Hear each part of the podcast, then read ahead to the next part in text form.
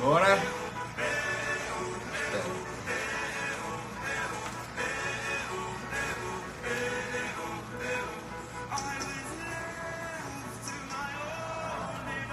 Boa noite, boa noite pessoal. Fiquem à vontade. Vão me dizendo aí, por gentileza, se vocês estão conseguindo escutar, né? Se o áudio tá bom. Né? Eu tô gravando aqui e eu não sei se o fone conectou. Tá tudo ok? O celular tá na horizontal, então eu não vou conseguir é, ler todas as mensagens, mas eu tô vendo ali o sim, tô vendo o que ali, Rafael, Matheus, PH, tudo tranquilo, né? Bom, pessoal, dá só um minuto de espera, é o tempo necessário. Eu tô tentando é, juntar aqui as coisas que a gente queria conversar hoje com vocês. Eu sei que é um grande desafio estar tá aqui falando sobre prova oral. É uma, um grande desafio, inclusive, porque eu não sou né, nenhum gênio, não sou nenhum especialista nisso, e eu quero deixar isso bem claro né? quem for fazer curso, quem faz curso, quem precisa de uma preparação mais especial. Na verdade, eu não tenho nenhuma experiência profissional no sentido de falar, caramba, Felipe, você trabalha muito tempo com isso. Não, eu fiz duas provas orais, eu passei uns 6, 7 meses dentro da PFN de prova oral, por isso que eu acho que eu treinei, eu fiz uns 3, 4 cursos né, para prova oral, mas humildemente eu sei reconhecer aqui que talvez isso não seja necessário talvez apenas me escutar aqui, ver algumas dicas que eu tenho para repassar, não supra completamente tudo aquilo que você precisa. Porém, né, eu quero parabenizar desde já todas as pessoas que estão na prova oral.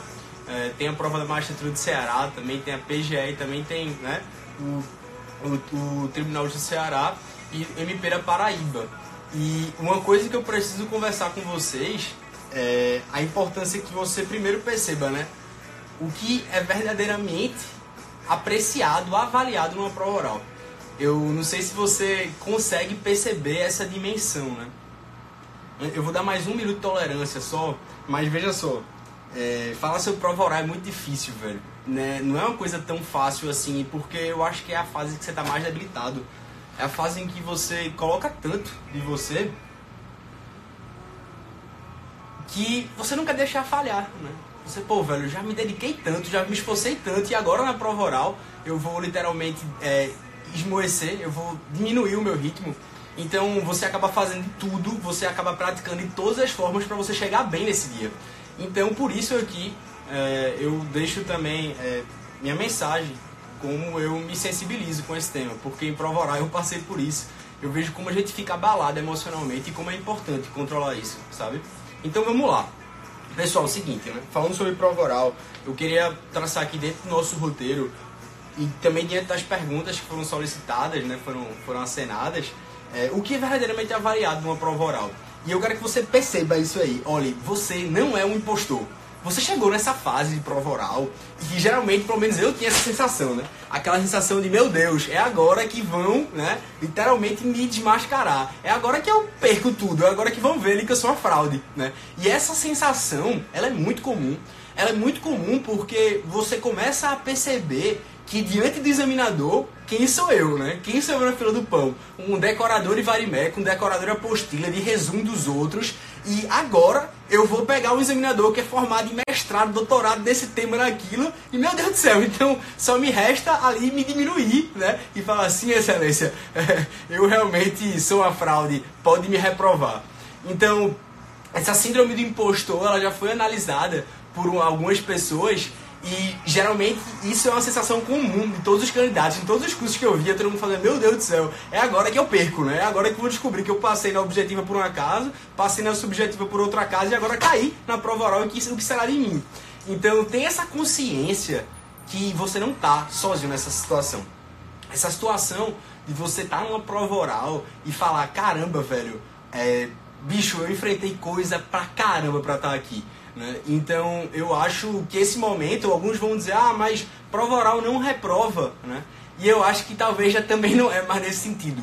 Há muitas provas que reprovam sim. Então também não está tudo ganho agora não. É necessário ter cuidado. É necessário um autoconhecimento muito grande. Então, por isso, né, o que é verdadeiramente avaliado dentro de uma prova oral é que primeiro você perceba, você não é impostor, você não caiu de paraquedas, você passou por uma fase que tem quantos 10 mil candidatos, 15 mil candidatos, é uma subjetiva dificílima para chegar até aqui, então você simplesmente não caiu de paraquedas. Então tire logo essa sensação de você de que você está aqui por acaso. Você não chegou na prova oral por acaso.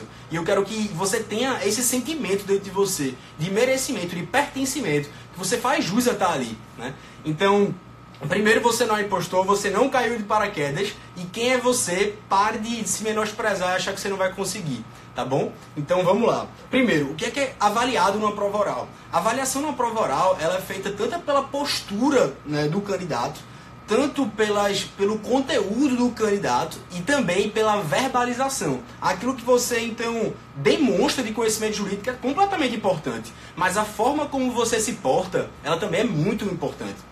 E por isso eu quero que você perceba né, essa necessidade, que você tenha uma convicção positiva, que você tenha uma sensação dentro de você de que você está ali para passar palavras de afirmação, para você é, respingar o seu conteúdo jurídico, mas também tendo consciência que a forma como você vai expressar ela é fundamental. Não adianta talvez, quer dizer, melhor dizendo, né? É, isso aqui também eu falo com base nas minhas experiências, não é nenhuma verdade universal. Tem diversas pessoas que falam de forma diferente, eu estou dando aqui com base na minha experiência, nos meus treinamentos. Então, por favor, é, relativize isso, tá bom? Veja, é, uma coisa é você chegar e falar, sim, excelência, o caso é isso, isso, isso, isso. Isso é uma forma completamente robótica de falar.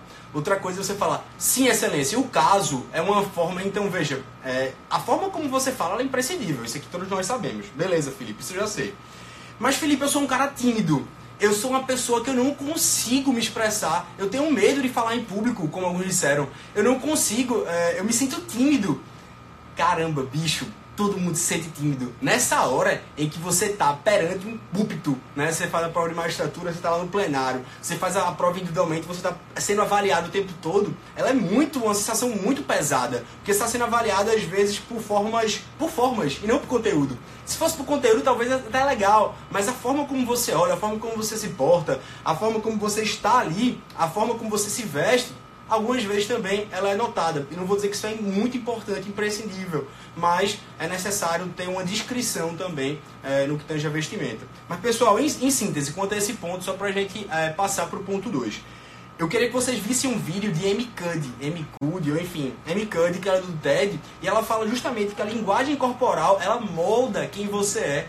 Então, o corpo fala, como tem um, um, livro que fala sobre isso. Então, você tem que perceber que a forma como você se porta, a forma como você olha, a forma como você sorri, ela é muito importante nesse dia.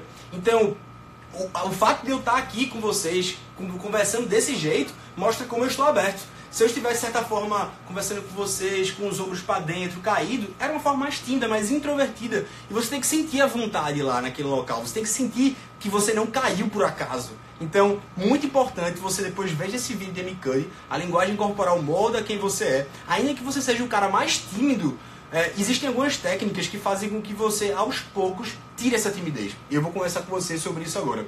Como se preparar para uma prova oral seria o tópico 2, beleza? Veja só de acordo com o que eu, o que eu fiz para minha prova oral, foi o seguinte: eu peguei todos os pontos que estavam na prova, todos os pontos, geralmente, por exemplo, na prova de magistratura tem aquela questão das 24 horas, na prova da PFN a gente sorteava o ponto na hora, na frente do examinador, de frente para a câmera, e simplesmente começava a falar lá sobre o, o que, né, o nosso ponto sorteado, na verdade, vinha as perguntas sobre esse tema. Mas veja, eu, primeiro você pega o edital, veja os tópicos do edital em cada matéria, e veja o seguinte, é, meu Deus, se caísse esse tema aqui, o tema 35 de civil, é, registros públicos, eu ia me dar mal. Eu não sei falar nada sobre isso.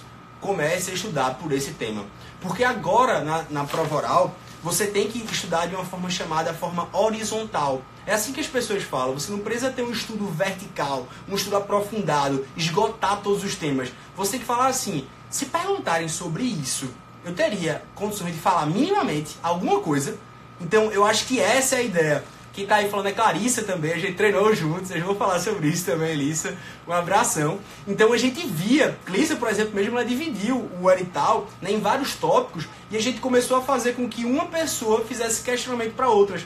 Juntou um grupo de estudo de três pessoas, eu, ela e João Pedro, e a gente começou a dividir o edital, destrinchar e falar, ó, essa semana os tópicos são esse tributário, são esse processo civil, são esse administrativo. Você vai ficar responsável por criar as perguntas e respostas. E eu acho que esse é um modelo ideal de estudo, porque todos ali estão na mesma, na mesma linha, todos estão na mesma posição, todos estão ali querendo ajudar os colegas, e você começa a ter treinamentos mais sinceros e produtivos. Então perceba, primeiro, agora, como você vai estudar para a sua prova oral? Eu faria o seguinte, eu pegaria simplesmente quais são os temas que eu nunca estudei, os temas que eu nunca vi, é, eu não estou conseguindo ler essa lição porque está aqui na horizontal, mas estamos juntos. E vê só, pega os temas que você nunca viu e fala, meu Deus, se cair esse tema, eu não sei falar nada. Estuda pelo menos algo simples dele, estude os princípios, estuda aquilo que seja é, peculiar, que você consiga pelo menos dar alguns apontamentos sobre ele. Porque se cair aquele tema, você voou, né? você literalmente não tem o que fazer. Então, por isso é importante que você divida o edital nesses tópicos e perceba aquilo que você nunca viu na sua vida. Comece estudando por esses temas que você nunca viu. Essa seria a ideia que eu dou a você. Né? Então, a ideia que eu fiz foi montar esse grupo de estudos, eu, Clarice e João Pedro, em que a gente começou a dividir os temas e começou a conversar e montar perguntas e respostas. E dentro dessa visão, a gente conseguiu ver o edital todo e de uma forma bem sistemática. Feito eu já vi, pô, o pessoal na PGE São Paulo já fez isso, o pessoal nas magistraturas também faz isso. Então é você montar aquele grupo de aprovados e aproveitar isso, né? aproveitar pessoas comprometidas que querem se ajudar. E inclusive teve um momento que os meninos foram já para a GU e ficaram, deixa, passaram, pararam um pouco de já para PFN, né? E é, eu me acoplei a um pessoal de Recife que estudava para prova oral e a gente começou a fazer também treinamentos por Skype. E isso é arretado também, porque você consegue dialogar com o máximo de pessoas que você não conhece e você simula como será o dia, né? Então, primeiro, você pode né, formar um grupo de estudo, um grupo de WhatsApp, você pode, eu mesmo às vezes eu fazia o seguinte, eu peguei, criei um grupo, eu e minha namorada, então com os meninos também, e às vezes a gente mandava pergunta e resposta pelo WhatsApp e você respondia em áudio, ou então respondia para mim mesmo. Eu acabava de ler um tema aqui e simplesmente gravava aqui e fazia controle de constitucionalidade é isso, isso, isso e aquilo. E depois eu me autoanalisava. Então perceba, você pode treinar para prova oral desse jeito, você pode criar grupo de estudo, você pode falar como o pessoal diz para você treinar de frente para o espelho, também que é uma coisa muito produtiva. Afinal, você vai ter que se ver de alguma forma, seja gravando vídeos, seja vendo seus vícios de linguagem.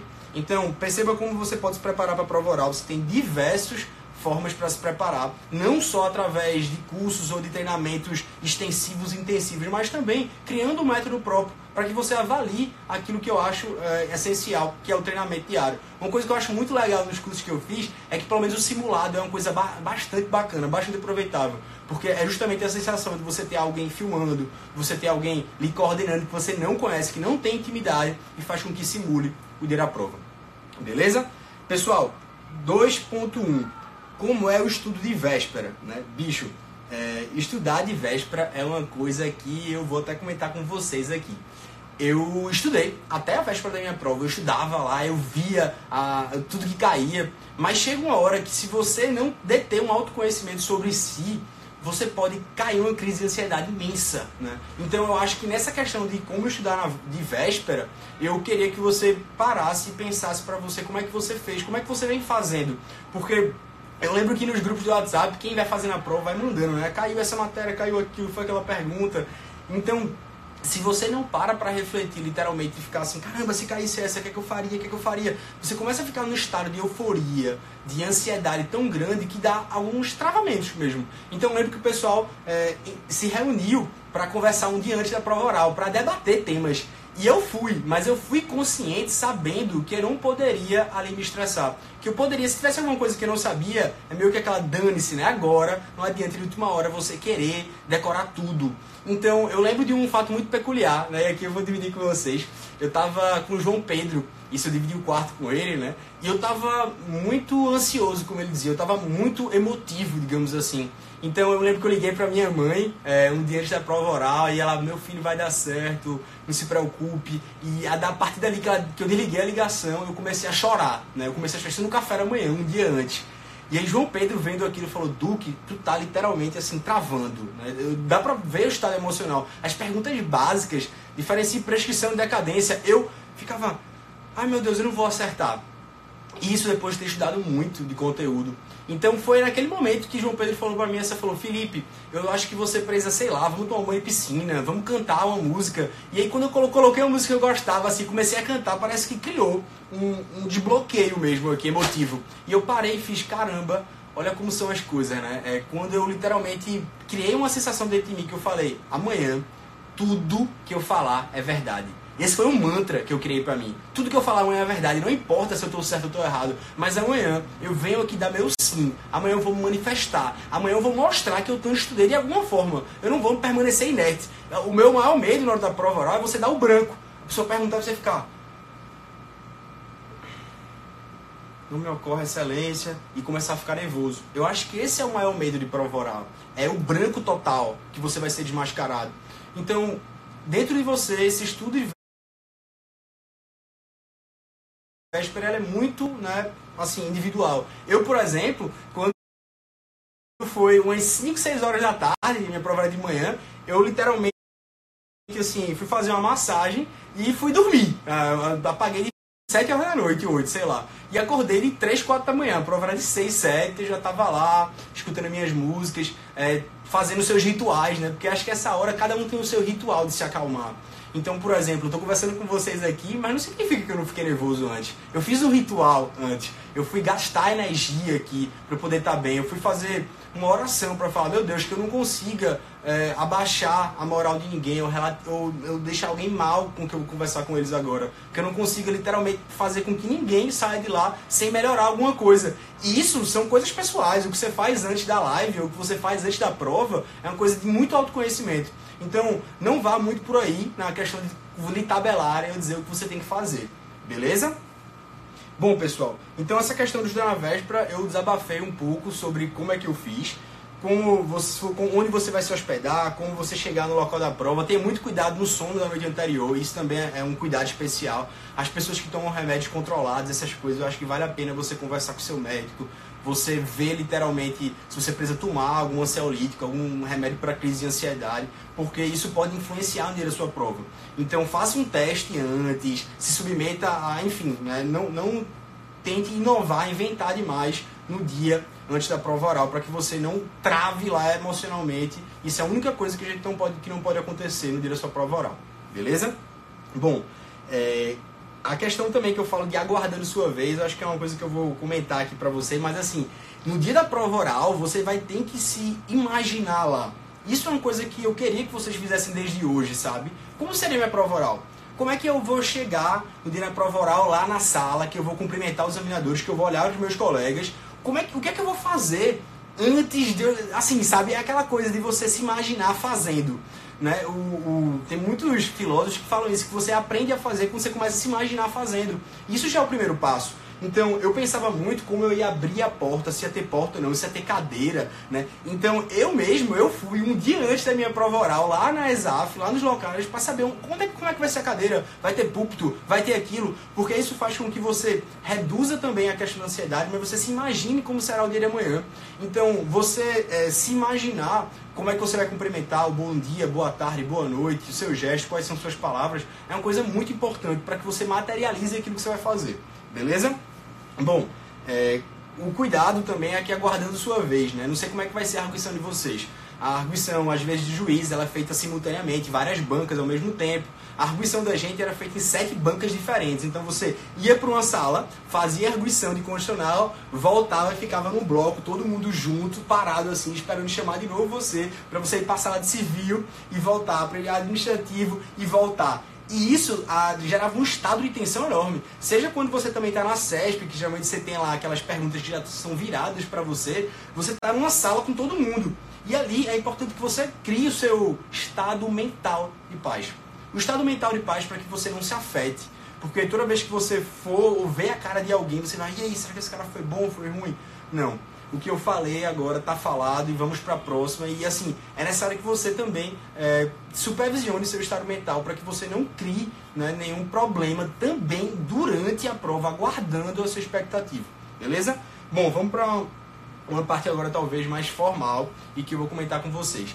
É, como se vestir para a prova oral. Né? A questão da vestimenta é uma coisa assim, né, que todo mundo vai falar de um jeito. Então também vou dar minha participação aqui, falando que você tem que ser de uma forma, é, se vestir de uma forma que haja mais discrição e de certa forma não é necessário que você, é, digamos assim, chame tanta atenção. É justamente a questão da discrição.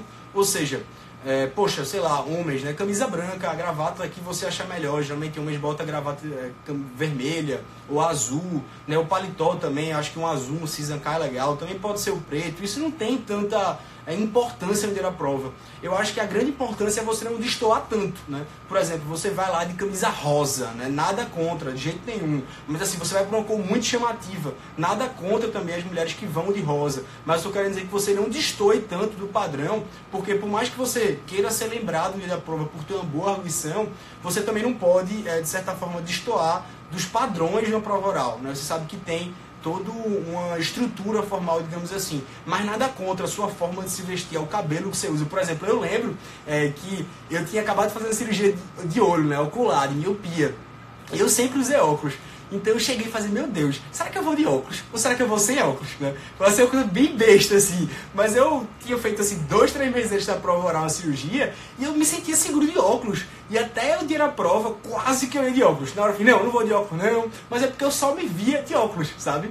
Então, assim, tem essas coisas que eu acho que são questões muito pessoais. O importante é que na questão da vestimenta, você, enfim, é, fale com as mulheres, realmente não tenham tanta sensibilidade para dizer o que é uma coisa padrão, o que é uma coisa formal para as mulheres. Mas nos homens eu acho que basta uma camisa branca mesmo, né? Um paletó que você, enfim, tem uma, um paletó azul, um paletó cinza também eu acho que é muito legal. Tenha certeza que você não vai ser reprovado por causa disso. Isso é uma coisa assim muito formal e que vai muito é, é muito ínfimo na verdade nessa questão assim. Não se preocupe tanto com isso, sabe? Eu conheço pessoas que passaram por situações constrangedoras também, inclusive um amigo meu que eu não vou nominar, mas ele foi num curso e nesse curso ele chegou a pegar um paletó emprestado, né, para ir para esse curso que ele não tinha paletó. E quando ele chegou nesse curso, né, de prova oral, é, ele foi literalmente humilhado pela pessoa, dizendo que você não tem um paletó do seu tamanho e tal. E ele saiu lá completamente arrasado. Eu, eu lembro que a gente conversou, eu e ele no, na sala de estudos, e eu fiquei assim, caramba, fiquei muito irritado, sabe? Porque eu acho que essas questões são muito formais e elas não importam da prova oral. Eu acho que são meramente acessórias. É, é, é, óbvio que estar elegante ou estar num traje formal, ele é importante, mas ele não é o crucial. Ele não é o imprescindível. E por isso que eu não queria que você se atentasse tanto à questão formal. Fora não destoar de um certo padrão, porque infelizmente nesses momentos é bom a gente querer não, é, não querer, digamos assim, se destacar tanto pela roupa que usa e sim seguir mesmo uma linha, tá bom? Queria só atentar vocês, mas fiquem à vontade. Por exemplo, sei lá, Felipe, você falou de barba ou sem barba. Isso também é uma coisa que eu pensava, né? Será que barba eu tenho mais seriedade, mais idade? E eu fui sem barba, na verdade, né? Eu fui sem barba, enfim, por motivos pessoais. Mas essas questões são normais, elas não vão te influenciar. É mais como você se sente mais seguro diante de estar ali na prova oral, em que você vai ser analisado da cabeça ao teto, em que você vai ser analisado seu tique que você tem. Então fique tranquilo quanto a isso. E vamos para o ponto principal. É, pessoal, foto dos examinadores, o perfil de cada um, eu acho também isso é muito importante. Você estudar o perfil dos examinadores e saber aquilo que ele já estudou é crucial, assim, por que crucial? Porque imagina, você vai falar sobre um tema que seu examinador tem mestrado, doutorado naquilo. É óbvio que se você pisar um pouquinho para fora, ele vai apertar naquilo ali. Então você tem que estudar o seu perfil. Eu lembro né, que eu cheguei a, a pegar, por exemplo, as fotos dos meus examinadores e colar, assim, na parede, né? Para poder olhar para eles e ganhar um pouco de intimidade, ou, ou perder um pouco o medo, né? E isso pode fazer também. Isso é a questão de você justamente tentar criar uma intimidade e falar, não, aquele rostinho ali eu já conheço, né? Se você quiser fazer isso também, sinta-se à vontade. Foi uma coisa que eu fiz, né? E se você realmente é, fazer com que isso você perca um pouco sua timidez, faça também. É bom você olhar a vida dos examinadores para você saber, literalmente, é, o que é que eles têm uma certa afinidade de matérias. Não, não necessariamente eles vão perguntar isso, mas caso você fale sobre alguma coisa que ele tem uma afinidade, você tem que saber ali que você não pode pisar na bola, você vai ter que, de certa forma, ter conhecimento que ali o cara é expert, então você não pode né, vir falando uma palavra, digamos assim, é, candidato, fale sobre enfim, controle de constitucionalidade, você começa a falar de, sei lá, Carl Smith, e o cara sabe tudo de Carl Smith, e o cara, ah, então você sabe de Carl Smith, candidato. Então, o que, quais são as obras, sei lá, o que, que ele fala nesse tratado. Então, assim, corre o risco, né, nessas matérias em que o cara tem um conhecimento, ele poder explorar lá na hora. Por isso, tenha cuidado e estude a vida de examinador, beleza? Bom, pessoal, é, eu também falei essa questão já pra vocês de treinar a entrada.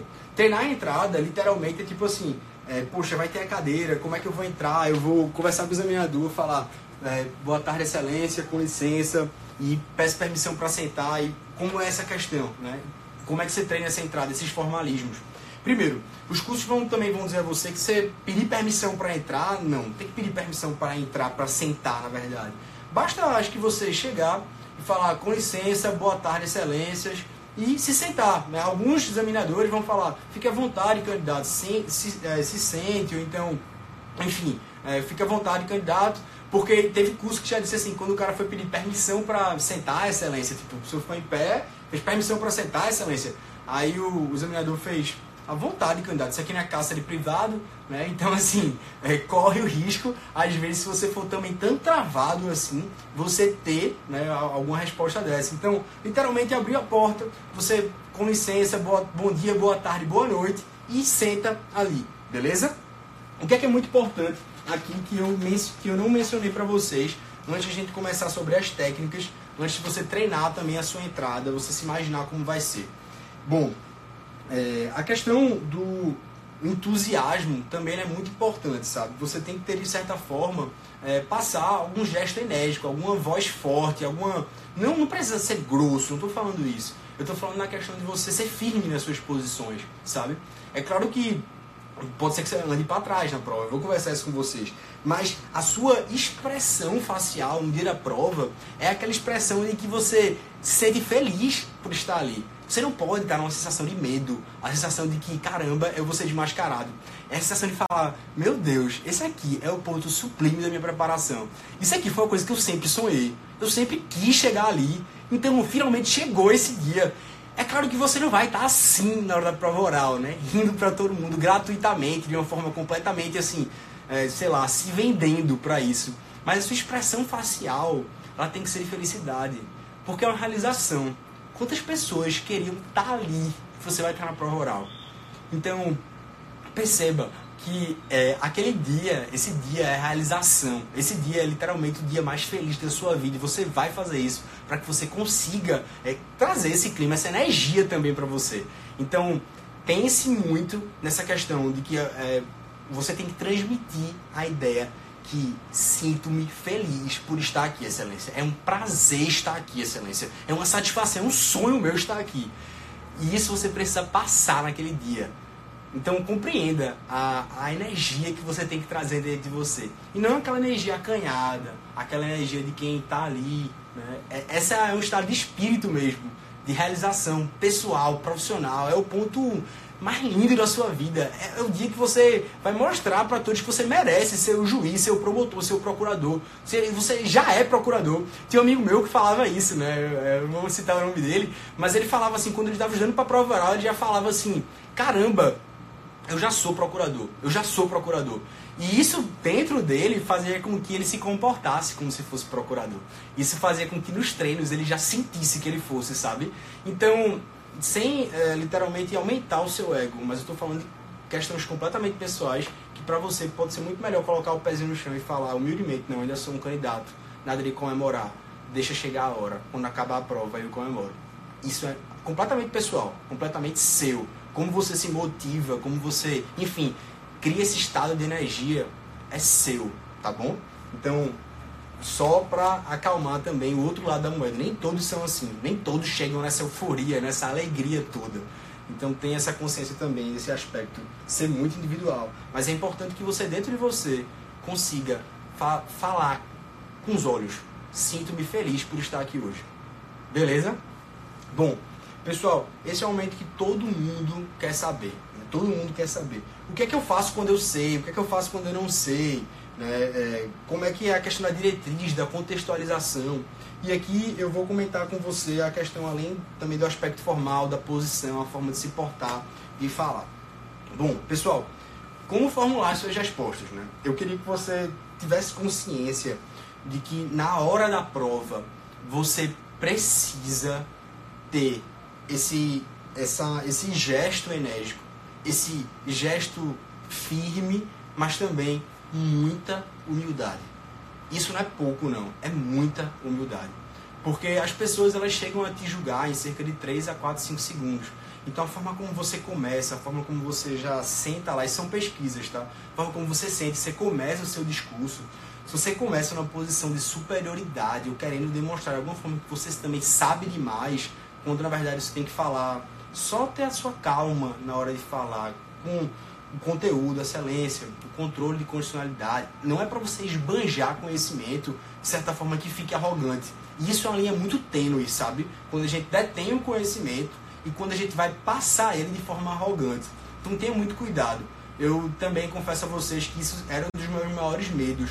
Eu tinha muita humildade na forma de falar, porque eu não sabia quem era o examinador e se ele estava achando ali se eu estava sendo arrogante ou se eu estava literalmente falando conteúdo. Então, é, sempre muita humildade na forma de falar, para que você não seja taxado como um cara arrogante. E, cara, necessariamente não a sua melhor matéria do seu dia, assim, da sua vida, vai ser a sua melhor nota na prova oral. Eu tinha colegas que tinham mestrado, doutorado, que seja em processo civil, e o cara não tirou, tirou a pior nota da vida dele em processo civil. Então, assim, é, é, importante que você perceba, porque a prova oral, ela não posso dizer que ela é injusta, mas ela começa a ser muito subjetiva, e ela é subjetiva até demais. Por mais que exista um espelho ali, existe também uma nota que geralmente fica 30%, 40% do aspecto formal que é o aspecto de linguagem, de construção de raciocínio, o aspecto de posição das mãos, o aspecto da calma. E, e essa questão da formulação da resposta, além do conteúdo, ela também tem nota. Por isso que o mais importante é que você não fique calado. Porque se você formular um raciocínio ali, ele vai ser pontuado. É isso que eu quero dizer a você. Se você se a corrente majoritária é esse, mas você falou o pensamento da corrente minoritária, errou a resposta e fundamentou, ele vai ser pontuado. Então, o maior medo da prova oral é você literalmente ficar calado. Se você se calar, acho que é a pior coisa que tem, digamos assim. Mas, claro que eu vou falar como você não sabe. Mas tem essa premissa dentro de você, que além da prova oral, tente passar o conteúdo, mas de uma forma suave também. Um gesto firme, mas ao mesmo tempo suave. É contraditório, Felipe, é contraditório. Porque nunca pode soar arrogante. Nunca pode soar detentor do conhecimento. Assim como eu disse no começo que eu falei, olha, eu sou um decorador e apostila. Eu sou um decorador de varimétrico, eu sou um decorador de resumos. E ali, se eu chegar pro cara e como um cara que está cuspindo conteúdo, mas, poxa, cara, eu, eu, tenho que ter respeito pelo aquele cara que sabe né, muito mais, aquele examinador. Ele é o, a força máxima, digamos, que está ali. Imagina você sendo né, arguído por desembarradores aí. Então você tem que ter muito cuidado com essa questão para não é, violar o ego de ninguém, para você não jogar seu ego lá em cima, não. Muito pelo contrário. Porque o que está mais certo na sua vida é de você levar rasteiras na prova oral por causa disso.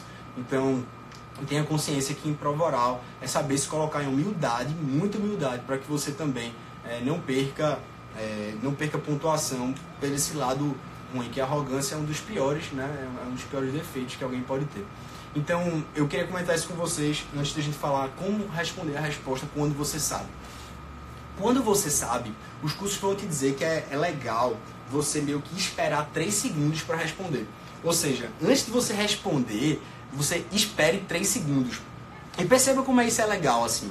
Que é tipo assim, candidato, é, diferencie prescrição e decadência. Excelência, a prescrição, você quer, você quer, você quer decadência? Não. Calma, viu? Candidato, diferencie prescrição e decadência. Excelência, a prescrição pode ser. Beleza? Veja. Quando você dá o seu tempo, desses 3, 4 segundos, quando você internaliza a pergunta, faz com que, pelo menos na minha cabeça, você vá lembrando das coisas antes de começar a falar. Você vá tentando lembrar das palavras-chave que você quer dizer. Se você é, formula logo a resposta, corre o risco de você começar a ficar nos vícios de linguagem. Excelência, a prescrição é o encobrimento da pretensão e a decadência é a perda de potestativo. Bicho, massa, pergunta fácil, talvez você sabia. Você respondeu em 10 segundos, né? Ah, não, mas no direito tributário é a perda do próprio direito material. Bicho, calma. O cara te fez uma pergunta que você sabe, dentro de você, o estado eufórico é maravilha, eu sei, você tá lá assim, uhul, eu sei a resposta. Então você não pode mostrar isso pro cara. Quando você começa a responder de forma várias vezes rápida, aí basta vir uma pergunta difícil. Candidato, fale sobre o princípio, você quer lá. Excelência, o princípio não sei que, não sei que, não sei que lá, você já vai estar tá se esquivando, ele já vai saber quando você não sabe. Porque você falou todas as respostas de forma muito rápida. Feito eu estou conversando com você aqui. Eu estou conversando de uma forma muito acelerada. E se você começa a falar várias vezes de forma acelerada, você denuncia quando você não sabe. Porque quando você não souber, você vai travar, vai ficar. É, é, excelência, a prescrição é um encobrimento é, da pretensão e é, a decadência. Pronto, esse, ele, já, ele já denunciou, ele já sabe que ali Felipe não sabe, ou então ele está tentando lembrar, então ali ele vai te apertar. Né? Então, assim, respeito com a pergunta do examinador. É, qual é o melhor tipo de pergunta? O examinador chega para você e fala: candidato, fale sobre os princípios do direito penal. Dentro de você, você fala: massa, me deu carta branca aqui para eu falar à vontade. Mas não comece logo. Candidato, fale sobre os princípios do direito penal. Excelência, os princípios do direito penal pode ser o princípio da. Conta ao autor, conta ao fato. Calma, calma. Vamos começar a formular, vamos pensar quais são as palavras-chave, o que é crucial você falar. Então, quando você dá esses três segundos, você respeita a pergunta do examinador, porque dentro do examinador, ele não sabe nesses três, quatro segundos se você sabe ou não. Porque você não respondeu, você ainda está ali pensando. Então, você dá a dúvida até para falar, massa, examinador, pergunta muito boa, arretada sua pergunta, excelente, né? Você valoriza a pergunta do cara. Quando você pergunta e responde, bate pronto, corre risco de você, enfim, é, menosprezar a pergunta do cara. Fala, ah, essa pergunta é ridícula, né? Toma isso, isso, isso e aquilo. Então, ponto 1. Um, esperar a questão dos 3 segundos. Por quê? Valorizar a pergunta do examinador. Você faz com que você valorize a pergunta do examinador. Outra coisa que eu queria falar bastante importante sobre isso. Candidato, diferencie prescrição e decadência no direito civil. Excelência, enfim, resposta. Se você der a resposta feita eu tinha dado em 20 segundos, em 30 segundos, meu amigo, você perdeu, é, falou a resposta toda em 20, 30 segundos. Então quer dizer que é, acabou a resposta e você sabia a resposta. Então, às vezes, é bom você valorizar um pouco a pergunta do examinador, porque, veja, é mais fácil eu ficar falando sobre prescrição e decadência, falar, excelência, ah, existe a prescrição no direito tributário, puxar para cá, e existe também a prescrição no âmbito do STJ, que reconhece a teoria da accionata, nesses casos, direito do consumidor. Vale a pena você ficar, um tema que você domina, feito prescrição e decadência, por exemplo, você ficar gastando com coisas que você sabe, ou vale a pena você responder e se calar e esperar uma outra pergunta que você não sabe o que vem e que pode ser que você não saiba. Entendeu qual é a ideia? Ou seja, quando você tiver uma pergunta que você sabe, espere o examinador lhe cortar, meu amigo. E eu não estou dizendo aqui para você é, viajar ou falar também de uma coisa que pode ser muito prejudicial a você, não. Que é, por exemplo, é, excelência, candidato, diferencie, fale sobre, sei lá, o controle difuso de constitucionalidade. Aí você, excelência, falando sobre controle de constitucionalidade, o caso Marbury vezes Madison, lá em 1800 e pouco, na corte americana, e não sei o que, não sei o que. Calma, também não estou falando isso. Eu estou dizendo para você valorizar a pergunta do cara. Mas se você, durante os seus, sei lá, 30, 20 segundos, não fizer uma introdução apenas breve do assunto e for falar do caso Marbury vezes Madison para falar sobre, enfim, né, viajar na história, digamos assim, pode ser que o cara, dentro dele, faça esse cara tá me enrolando. Esse cara não sabe a pergunta. E esse cara tá demorando a responder aquilo que eu perguntei, então ele tá me enrolando. Então, cumpre a você também fazer uma introdução rápida. Uma coisa é você falar do caso Marvel vezes Matos em 15, 20 segundos e já passar para a resposta dele e falar que o controle difuso de constitucionalidade é a declaração de constitucionalidade pelo mero juiz, enfim, que expurga as normas do ordenamento jurídico, contra, enfim. Beleza? Se você também, é, eu, eu, falo para você valorizar a pergunta, mas também é, não faça uma introdução longa, faça uma introdução curta e responda a pergunta do cara. E aqui é o up. O up é que você, após responder a pergunta, você continue falando de temas análogos, conexos e que você domine aquele conteúdo. Porque se você responde o que é pressão e decadência e se cala, ele vai falar, tá bom, candidato, então vamos falar agora sobre usufruto, sobre a alienação fiduciária. Candidato, beleza? Veja, se você fala, respondeu prestação e decadência, fez a introdução rápida e continua a excelência, inclusive vale a pena tratar esse tema também no direito tributário, que a prestação do direito tributário é diferente do direito civil, porque no direito tributário você encobre, encobre também o próprio direito material, de modo que se você pagar uma dívida prescrita, você tem direito à repetição de débito. Inclusive, aí veja, Olha só, eu respondi a pergunta do cara, ele queria preencher a cadeia em direito civil, e sei lá, beleza, fui para direito tributário, eu fui demais, né? Eu falo sobre, enfim, quando fez o consumidor, eu falo sobre algum julgado do STJ em direito civil, a decadência, mas assim, eu começo a puxar, e isso eu falo expandir, é, expandir a resposta dele dentro do que foi perguntado. E aí eu ganho o tempo, que é favorável a mim, eu sei o que eu estou falando, eu ganho é, eu, eu, perco, eu perco a possibilidade de perguntar uma pergunta que eu não sei, eu perco a possibilidade, portanto, de ser surpreendido pelo examinador. Agora, é, beleza, então assim, isso era o que eu quero falar com você também quando você fala o que você sabe, beleza? Respeitar, valorizar os três segundos, estender, é, estender o conhecimento depois de responder para que você também não tergivesse e saia completamente do tema. Beleza, eu estou viajando demais, está em 40 minutos já, meu Deus do céu. Vamos lá. O que fazer quando você não sabe ou você tem dúvidas? Bom, pessoal, essa aqui é muito duvidosa em todos os cursos que você vai fazer. O que fazer se você não sabe ou você tem dúvidas? Primeiro, é, tendo a possibilidade de ser arguído, você também ganha muito tempo quando você faz uma pergunta ao examinador. Então, Candidato, fale sobre pressão e decadência. Excelência, por gentileza, o senhor poderia repetir a pergunta? Você já está pensando, né? Sim, candidato, pois não. Gostaria que você falasse sobre prescrição e decadência. Então veja, ganhe tempo, pergunte novamente a você se você lembra diferenciar prescrição e decadência. Quando você está na dúvida, então digamos assim, você sabe que é pressão e decadência em direito tributário, mas não sabe direito civil. E aí você vai falar, se você consegue situar o tema dentro do, digamos assim, é, o cara tá falando sobre espécie e você sabe o gênero, beleza. Dá para você começar a falar sobre o gênero para ver se durante a resposta você lembra da espécie. Agora se o cara te pergunta a espécie, tu não sabe nem o gênero, bicho, melhor dizer que não me ocorre. Não sei, excelência. Isso não é vergonha na hora da prova oral. E isso eu queria desmistificar uma coisa para vocês. Tem muita gente que fala, ah, eu dei não, três não me ocorre, eu disse que não sabia. Sim, velho, mas era melhor você dizer que não sabia ou você ficar insistindo numa coisa que você não sabe. Porque veja, às vezes quando o cara pergunta, sei lá, a diferença de prescrição e decadência, ou então fale sobre os princípios do direito penal e esqueci os princípios, Nessa hora, se você começa a falar sobre os princípios do direito penal, é lógico que ele vai aprofundar esse tema. Muitas vezes o cara não vai sair de princípio do direito penal e vai lá para. Vamos falar sobre a execução penal agora. Não, ele vai continuar em algum princípio, ele vai pegar uma espécie e vai martelar você naquele tema que você falou. Então imagina se você começa a enrolar o examinador, que você, aquilo que você não sabe, e o cara, ah, candidato, excelência, pressão de decadência no direito tributário é Sim, é candidato. Aí o julgado no STJ que fala sobre qual a. Como é, quando é que começa, o que é, na verdade, a teoria da actionata. Beleza, pronto, essa questão pode ser boa. O que é a teoria da actionata? Se você sabe o que é pressão e decadência, você lembrou da teoria, vai falando sobre prescrição, velho. Tem alguma coisa a ver.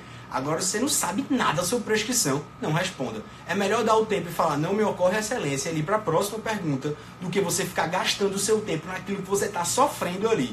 Então é importante que você tenha essa consciência. É melhor dar, dizer um não me ocorre e gastar o seu tempo com outra pergunta que você pode saber do que ficar com aquilo, aquela angústia dentro de você, dizendo, e você sofrendo, sabe, com aquela coisa, meu Deus, eu não sei, eu não sei. E ele lá, martelando, perguntando julgado, perguntando espécie, perguntando coisa, e você gastando o seu tempo, precioso tempo, naquilo que você não sabe. Então não tenha vergonha de dizer não me ocorre. Pergunte novamente quando o examinador você não entender, se quiser pensar um pouco mais de uma forma gentil, claro. E o que você fazer quando você não sabe nada é justamente o, o, que eu disse a você. Pensa se você se tem conexão aquilo que você sabe, se tem alguma coisa de espécie ou gênero. Porque senão você vai correr esse risco de ficar prolongando, beleza? Na CESP você pode controlar o seu tempo. Então, às vezes você girou lá, tem quatro perguntinhas e você vê lá tem 20 minutos, né? Você vai, você pode gastar 15 minutos se quiser uma pergunta e gasta 5 minutos nas outras três. Então você pode controlar a pergunta que você não sabe ou sabe pouco no seu tempo. Então você tem essa autonomia. Quando a pergunta bate pronto, assim, você não tem. Então por isso que é bom você estender as perguntas e ter bastante calma nisso. Beleza? Pessoal, a questão da, da diretriz. Eu ia falar alguma coisa sobre essa questão da, da resposta. Ah, sim tenha muito cuidado quando você numerar na hora da prova, pelo amor de Deus. É, Excelência, Felipe, Felipe, fale sobre os princípios do direito penal. Beleza. Excelência, tem o A, o B, são cinco, excelência. O A, o B, geralmente você esquece. Meu numérico na hora da prova. Quais são os critérios para o princípio da insignificância do direito penal? Excelência, o STF decidiu o tema jurisprudencial em quatro princípios, quatro fatores. O primeiro é insignificância da bicho, psicologicamente mesmo falando, quando você numera corre o risco de você esquecer. E o examinador esperto vai falar, sim, candidato, e o terceiro? E o quarto? Ele vai te martelar, porque você disse que tinha quatro, né? Ou então quando você também dá a resposta e fala, candidato, não, excelência, a regra geral é que isso. Se a regra geral é isso, ele pode perguntar, e qual é a exceção? Então, tenha muito cuidado também na questão de expandir a resposta, porque se você puxar o rabinho, pode ser que ele entre na casca de banana e lhe pergunte. Então, quando você vai falar sobre autores, né, quando você vai falar sobre números, eu gostava muito de falar número de julgados. Eu, eu tenho uma, assim, eu decoro o número de julgados com uma certa facilidade porque eu gosto, porque eu leio e entendo o teor. E eu tinha muito cuidado nessa hora da prova. Então eu lembro que o cara foi falar sobre precatório comigo, velho. Quando ele foi falar sobre precatório, eu falei, ah, excelência, ADI 4325, 44, enfim, eu, eu falei o número da ADI, 4357, 4425. Mas, se você errar na hora da prova, meu amigo, você vai ser humilhação total, né? Então, excelência, o artigo 37 da Constituição Federal, saiba que é o 37. Cuidado em mencionar número, porque isso pode soar arrogante se você de fato não souber. Então, muito cuidado então ao numerar, né, porque corre o risco de você esquecer e o cara vai ficar lá te pressionando. E qual é o terceiro e qual é o quarto? Cuidado em quando você menciona doutrina ou menciona o livro. Ah, excelência, é, Dinamarco entende que a questão do, do intervenção de terceiros. Ah, candidato, então quer dizer que você gosta de Dinamarco. E o que é que Dinamarco pensa sobre a questão da coisa julgada? Cuidado, cuidado. Porque se você pediu a opinião de Dinamarco, se o cara quiser te lascar em Dinamarca, ele vai. Então tenha muito cuidado quando você for citar uma fonte. Porque isso já aconteceu em prova oral. Você citou a fonte, saiba que o cara pode expandir. Você citou que existe uma regra geral, saiba que o cara pode cobrar a sua. E qual é a exceção, candidato? Então tenha muito cuidado ao proferir as palavras. Porque se você puxar a cordinha, ele pode pegar e pode literalmente continuar lá falando, ah, excelência, a corrente majoritária é essa e não sei o que, não sei o que. E qual é a minoritária? Então, assim, né, tenha essa consciência na questão de você estender para que você não se perca. Pessoal, questão da diretriz da contextualização. A questão da diretriz e contextualização é aquela hora que o candidato chega para o examinador e fala: Excelência, haveria alguma contextualização do tema? E isso é muito subjetivo. Né? Feito isso, o cara perguntou sobre teoria da actionata. O que é teoria da actionata? Excelência, haveria alguma contextualização do tema? Sim, candidato, isso é sobre prescrição. O senhor se recorda? Beleza. Agora, não vá. Existe uma diretriz, tem muitos cursos que vai dizer para você não perguntar isso. Eu acho que você deve, tem que sentir se o cara está disposto a ser um cara fechado ou não. Porque vá com não. Tem alguma contextualização? Não. Ah, então não me ocorre. Né? Assim, tenha cuidado. Se você achar melhor que você não tem nada, que o cara realmente não vai te dizer pelo menos qual o gênero, não me ocorre. Não precisa ficar diretriz, diretriz, mendigando que o cara te ajude, não, velho. Não sabe. Se o cara vem com. Realmente, às vezes o cara veio com um princípio para mim, direito penal, em inglês. É, quer dizer, em direito tributário internacional. O cara veio com um princípio em inglês que eu fazia. Se uma contextualização do tema, ele disse não. Tá, então não me ocorre. Beleza, vergonha nenhuma. Vamos para próximo. Beleza?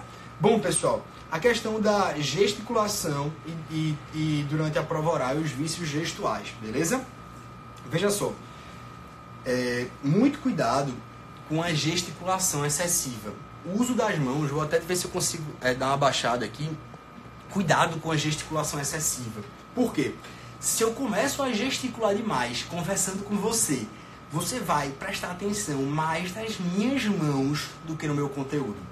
E isso aqui é, são estudos, tá? É, é literalmente fato. Se eu começar a falar com você e gestos enérgicos e aquela coisa, velho, que cara espalhafatoso é esse.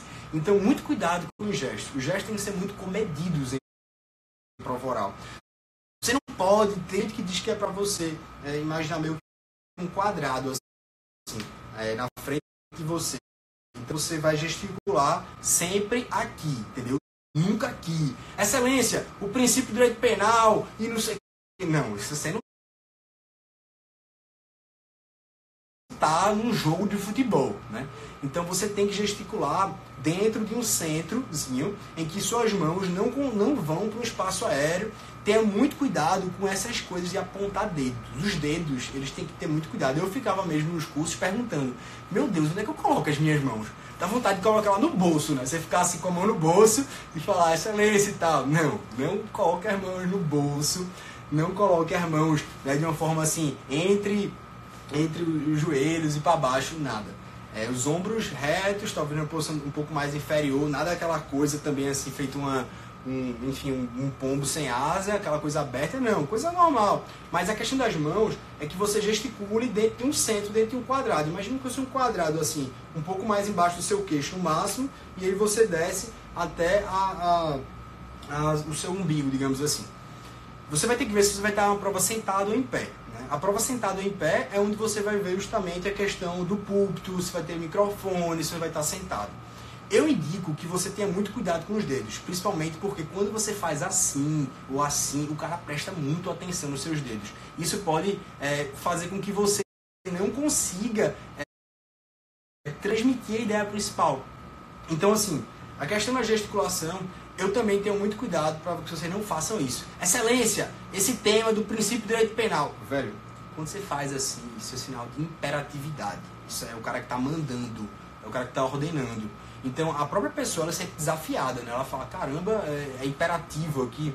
Então tenha muito cuidado. As palmas das mãos eu coloco geralmente ela para cima. Então quando você está sentado, eu ficaria aqui com as mãos cruzando assim, não as mãos juntas, porque demonstra que você está muito ansioso, que você está muito. Tem alguns cursos que falam para você ficar assim, né? Pode ser também com a mão aqui e falando sim, excelência, é importante frisar, e outra mão vai e outra mão volta. Nunca as duas mãos vão. Sempre, geralmente, uma mão vai, uma mão volta para a posição e não sei o que, não sei o que, e vai e volta. É óbvio que isso é natural e isso é treino também. Claro que não existe uma regra absoluta, eles só falam na questão de você ser um pouco mais comedido, ter um pouco mais de cuidado com a gesticulação. Bom, tenha também muito cuidado em ficar com as mãos, o pessoal às vezes fica assim e tal. Isso faz com que você chame atenção só para os seus dedos. Isso aqui eu também não indico para ninguém. Eu indico mais as mãos nessa posição aqui, com as palmas viradas para cima, uma mão em cima da outra assim, e aí você faz, você volta, você faz e você volta. Fique à vontade, se você quiser ficar com a mão aqui falando também, tudo bem e tal, não prejudica. Eu só estou dizendo daquilo que você pelo menos não deve fazer, que é ficar literalmente só com, com com a mão literalmente na posição imperativa, falando, excelência, isso aí, né? Veja como fica uma coisa meio, né, Hitlerzão, assim, mandando em tudo. Não, de jeito nenhum. Isso é a única coisa que você não quer. Então você tem que ter muito cuidado com a posição das mãos para que ela não demonstre uma ofensa e sempre, né, de uma forma muito cuidadosa. Então muito cuidado com os gestos que você faz com os dedos para que você é, não gere maus hábitos. Pessoal, vício de linguagem. Tá acabando aqui uma hora, o Instagram fecha. Vícios de linguagem, a questão do é, é, que você só se corrige né, conversando com as pessoas. É, é, é vem naturalmente, todo mundo fala, uh, o paulista faz, uh, uh, são os vícios de linguagem naturais, mas que você tem que tentar perder isso. Você tem que formular as respostas dentro de um tom, digamos assim, uniforme, mas que sua voz não fique enjoativa, né? Porque você tem que alternar o tom de voz. E note que eu nunca estava falando com você assim. Eu estou falando agora para você perceber como é diferente quando você enfatiza as palavras. Quando você enfatiza na sílaba tônica, portanto, muda completamente a sua forma de falar. Isso é como todos vão dizer que é o certo. Você tem que falar de forma enfática, enaltecendo a vogal tônica, respirando. Isso é o jeito certo de falar. Isso é como você deve se corrigir, né? E assim, por isso que é muito legal ter os treinos para que você não tenha vícios de linguagem durante a sua fala, para que você não fique enrolando tanto a língua e que você tenha um pouco de cuidado justamente com as mãos, porque você também você não pode ficar prestando atenção nisso durante a sua prova, tem que ser uma coisa natural. É, mulheres, por exemplo, mexer no cabelo durante a prova, ficar, né, joga para lá, muito cuidado com isso, porque tira a atenção do examinador. Homens, eu acho que especialmente a questão dos vícios de linguagem, né, de ter muito cuidado também, assim como as mulheres. É importante que você é, tenha sempre esse cuidado para que não chame atenção para o seu vício de linguagem. Eu quanto à questão de você ter as particularidades de cada região, o sotaque tranquilo, eu acho que isso ninguém tem problema, problema, salvo se você consegue ser, digamos assim, né? Ninguém consiga te entender. Bom, pessoal, então assim, para resumir, eu queria dizer isso para vocês que é a forma do conteúdo, ela tem esse cuidado dessas expressões comunicativas. É natural que exista uma ansiedade, mas você tem que usar essa ansiedade, esse medo, como uma coisa que você vai atrás, que você não vai ter o bloqueio total. É, o candidato ele tem que ter essa percepção, portanto, desse controle emocional, que eu acho que ele é o principal durante a prova. O controle emocional, portanto, para que você perceba que durante a prova você tem que demonstrar que está feliz naquele dia. O dia da prova oral é o dia mais feliz da sua vida. E você tem que demonstrar esse examinador de alguma forma, sabe? Tem alguns cursos que falam que quando você vai embora, simplesmente se agradece e fala, é, por não, excelência, é, boa tarde, muito obrigado, e vai embora. Beleza, ninguém fala para você agradecer. E eu ficava com isso dentro de mim, fazia, meu Deus. E naquelas coisas que eu assim, eu, eu tô literalmente achando que isso aqui é um sonho. E teve uma banca ou outra que eu sentia que o examinador, sei lá, dava um sorriso ao me receber. E eu, é, boa tarde, excelência, e tal. Nada no começo, óbvio. Mas quando acabou a arguição, acabou minha arguição, eu, esse, o candidato chegou a fazer, o, o, examinador chegou a fazer, tipo assim, candidato, permissão para. É, candidato, boa prova, tenha uma ótima tarde, um excelente dia, candidato. Ele falou assim, eu senti que era de verdade. Não era aquela palavra, aquela frase automática. E naquela hora, eu fiz assim, muito obrigado, excelência. Eu agradeço a atenção e a cordialidade sua e quero, quero apenas ressaltar que é um sonho estar aqui na sua presença hoje. E eles deram um sorriso assim enorme, que eu falei, meu Deus, tipo, mudou, mudou um pouco o dia. E eu fui embora. Veja, isso nunca no começo. Se você for perguntar algum curso, não vai falar, não, não faça isso e tal. Mas eu acho que quando acabar a arguição, se você sentir a vontade, isso não é puxar saco, se você falar isso do coração, e muito obrigado, excelência, gosto de agradecer a atenção e a cordialidade de todos, e tenha uma boa tarde. Saia, faça isso. É, agora, claro, né, tem examinadores que muitas vezes nem não dão essa abertura. Nem todo mundo vai né, fala, perceber que seu cara tá lá, o cara fechado. E por último, muito importante, bicho, cuidado com as expressões verbais do examinador. Isso aqui. Tem examinadores que na hora da prova oral estão olhando o celular, que o cara não está olhando para você. Não dependa da expressão facial do seu examinador. Nem todo mundo vai estar tá lá alegre feliz para você, não. Porque o cara já escutou centenas de pessoas. Então é normal o cara de cara fechada. Por isso que nos testes é bom que seu colega às vezes seja um bad cop, digamos assim, seja um cara do mal, né? seja aquele cara chato que fique perguntando sobre várias coisas, que fique você deixe você nervoso, que você precisa nos treinos se preparar para o pior, né? Se acontecer o melhor, ótimo, mas vá preparado para travar, faça o treinamento a pergunta mais difícil, veja como você se sai. É, é durante esses treinos intensivos que você vai se moldando e chegando lá você se adapta. Chegando lá você vai vendo que você já sofreu bastante você já treinou diversas ocasiões em que você falou: Meu Deus, eu não sei responder. O que será de mim agora? Não sei. E você começa a ver, você começa a desenrolar alguma resposta.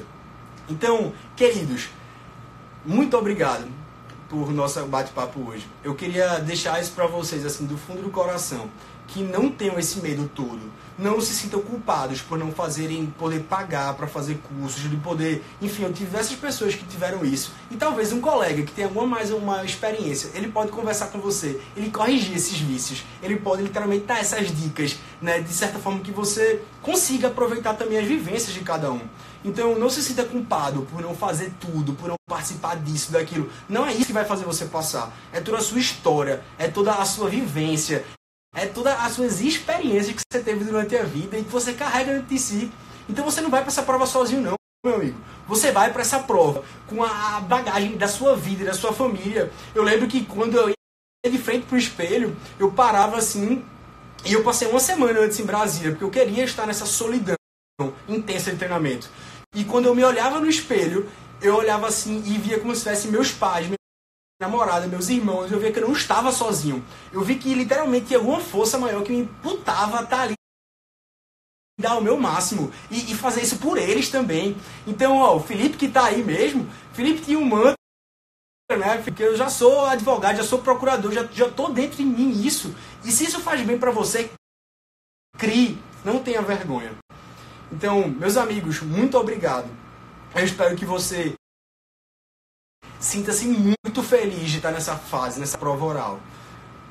vá com o coração aberto realmente de quem está ali para expressar que você não chegou por acaso, que seu estudo não é em vão, que as suas modificações de vida que você vai fazer na vida das pessoas estão a partir dali começando. Então, queria deixar vocês aqui com o meu muito obrigado. Queria também agradecer a todos que tiveram a paciência e fazer só um pedido, um pedido só. Por gentileza, depois passe isso para alguém. Passe isso para alguém em qualquer fase da sua vida, em qualquer momento, mas apenas não deixe morrer isso consigo que eu te passei. É apenas meu único pedido que eu faço para você. É que você ajude alguém que também esteja precisando quando chegar nessa fase.